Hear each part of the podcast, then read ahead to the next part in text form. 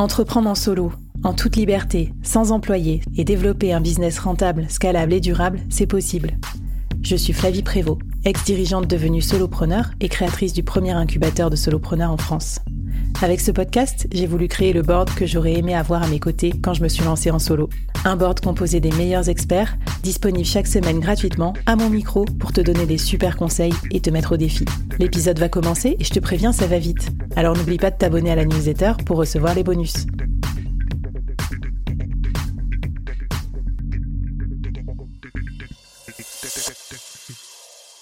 Dernier épisode, évidemment, je ne pouvais pas finir cette série sans en parler. Vous savez que ça fait partie de mes sujets où je suis à fond avec mon collectif Fleet. D'ailleurs, on enregistre un épisode spécial sur le sujet, donc si tu veux vraiment poncer le truc en plus que 5 minutes, écoute-le. Euh, j'interviewe Marie Robin tout à l'heure, la, la fondatrice de Fleet, et on va en parler.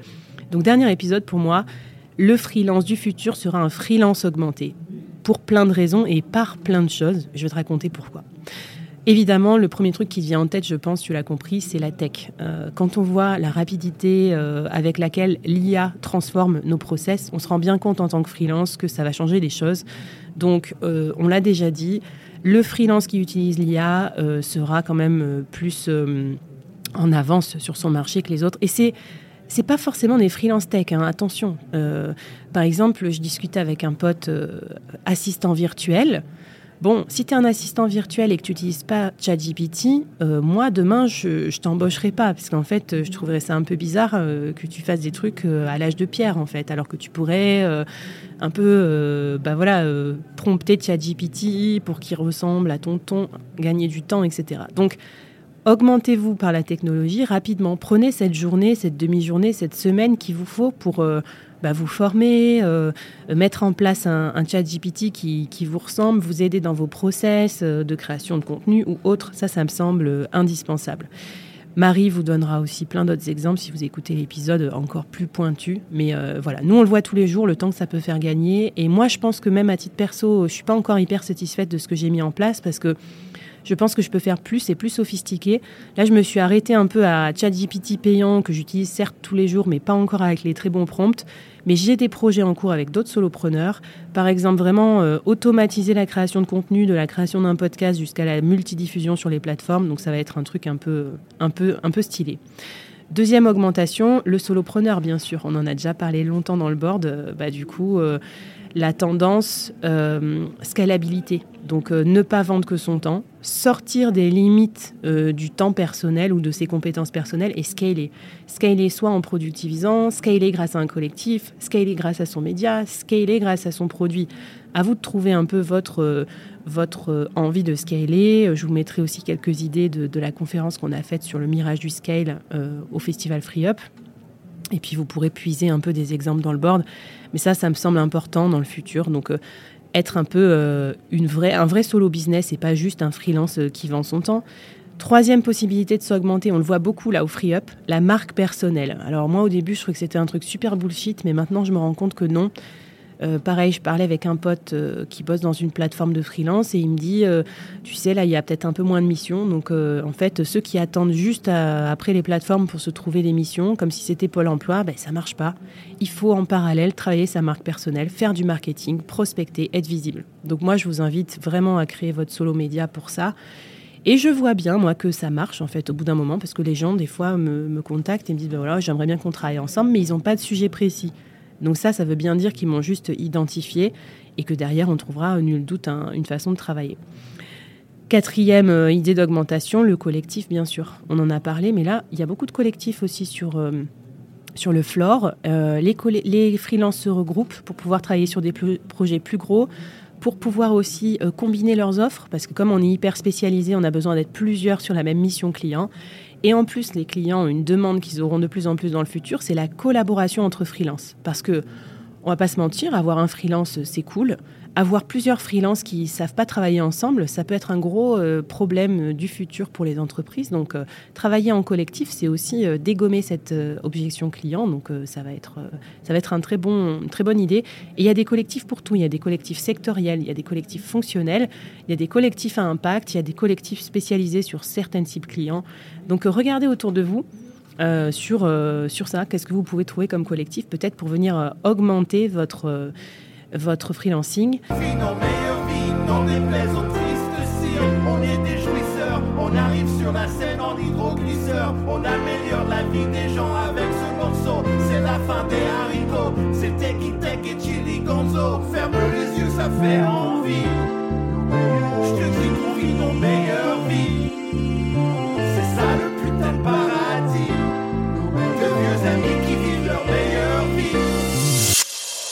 Dernière ou avant-dernière idée, je sais plus où j'en suis dans mes chiffres, L'international, trop intéressant. Travailler avec des boîtes internationales pour aller croquer le gâteau là où il est plus gros, avec des boîtes qui ont plus l'habitude d'avoir recours aux freelance.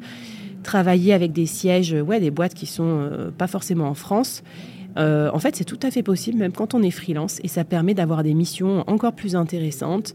Et je pense à tous les freelances comme moi, euh, anciens cadres ou managers ou cadres dirigeants, où souvent on avait des compétences au niveau pays ou international. Et en fait, c'est dommage. Euh, moi, je les ai même pas utilisés en fait dans, dans, mon freelancing. Donc ça, je me le note. Et j'interviewerai bientôt aussi une freelance comme ça qui a décidé de plus travailler avec des boîtes françaises, mais que des boîtes internationales, qui va nous raconter comment elle a fait pour euh, s'internationaliser.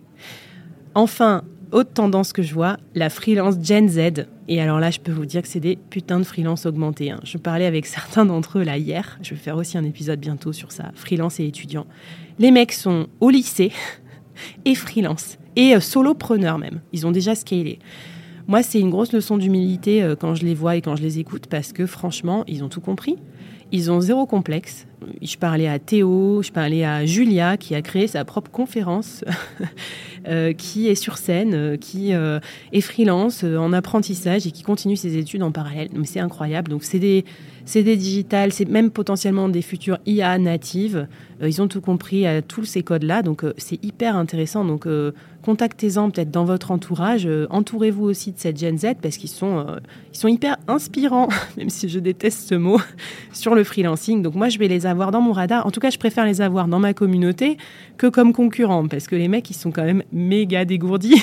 quand je pense que moi, à leur âge, j'étais pas du tout en train de freelancer en parallèle de mes études. Bien sûr, j'étais plutôt euh, en train de faire la fête. Bref, ils sont malins, ces petits jeunes.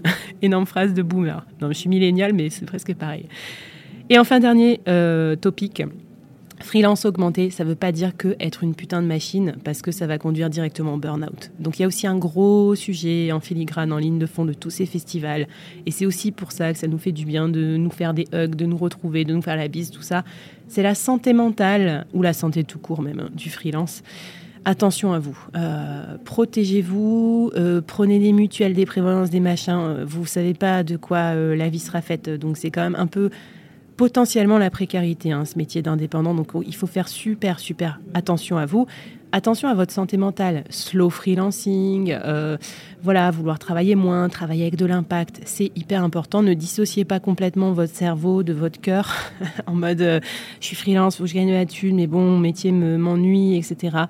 On va en reparler aussi de ce sujet-là, je pense, parce que moi, j'y fais peut-être pas assez attention. Euh, après, je me sens bien dans ma vie. Moi, j'ai le surf, tout ça, ça m'aide. Ça, ça mais j'ai bien conscience que c'est un univers où on peut être complètement obsédé par son solo business. Donc euh, voilà, il y a plein de partenaires avec qui je discutais, il y a plein de freelances avec qui j'en parlais. Donc euh, prenez, prenez bien soin de vous parce que à quoi ça sert d'être des méga machines de productivité si pour au final, dans un an, finir en burn-out et être complètement dégoûté du freelancing, c'est pas du tout ce qu'on veut. Bref, voilà, c'est cela clôture, euh, j'espère, de façon à la fois solennelle, mais j'espère pas trop déprimante, cette mini-série sur le futur du freelancing. On a plein de choses à se dire encore sur le futur du freelance à vos prédictions. Laissez-moi un message avec vos prédictions. Vous avez le droit de faire des prédictions très sérieuses ou très faux folles. On va bien se marrer. Euh, j'ai hâte euh, de découvrir tout ça en fin d'année.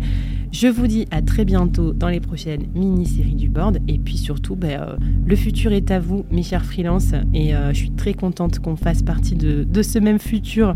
Je trouve très, très positif tous ensemble. Donc à bientôt. Merci à tous. Et la bise du Free Up Festival. Ciao, ciao.